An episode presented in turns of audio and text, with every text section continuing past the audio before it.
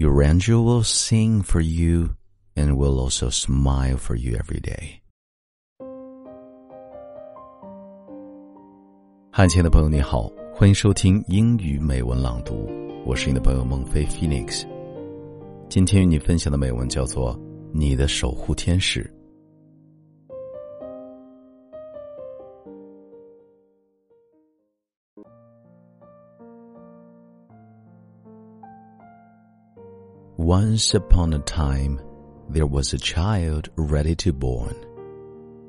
So one day he asked God, They tell me you are sending me to earth tomorrow.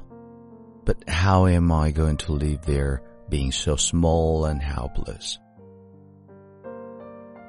God replied, Among the many angels, I choose one for you. She will be waiting for you and will take care of you. But the child wasn't sure he really wanted to go. But tell me, here in heaven, I don't do anything else but sing and smile. That's enough for me to be happy. Your angel will sing for you and will also smile for you every day. And you will feel your angel's love and be happy.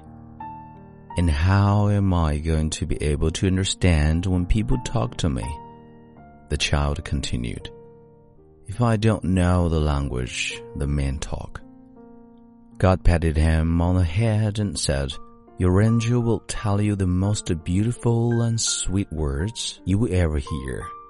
And with much patience and care, your angel will teach you how to speak. And what am I going to do when I want to talk to you? But God had an answer for that question too.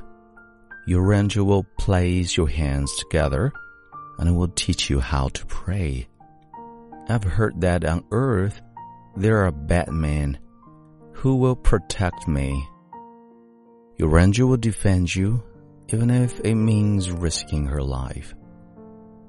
But I will always be sad because I will not see you anymore. The child continued wearily.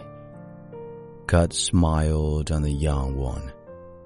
Your angel will always talk to you about me, and I will teach you the way for you to come back to me, even though I will always be next to you.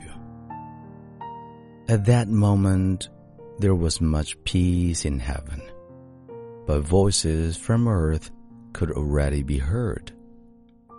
The child knew he had to start on his journey very soon.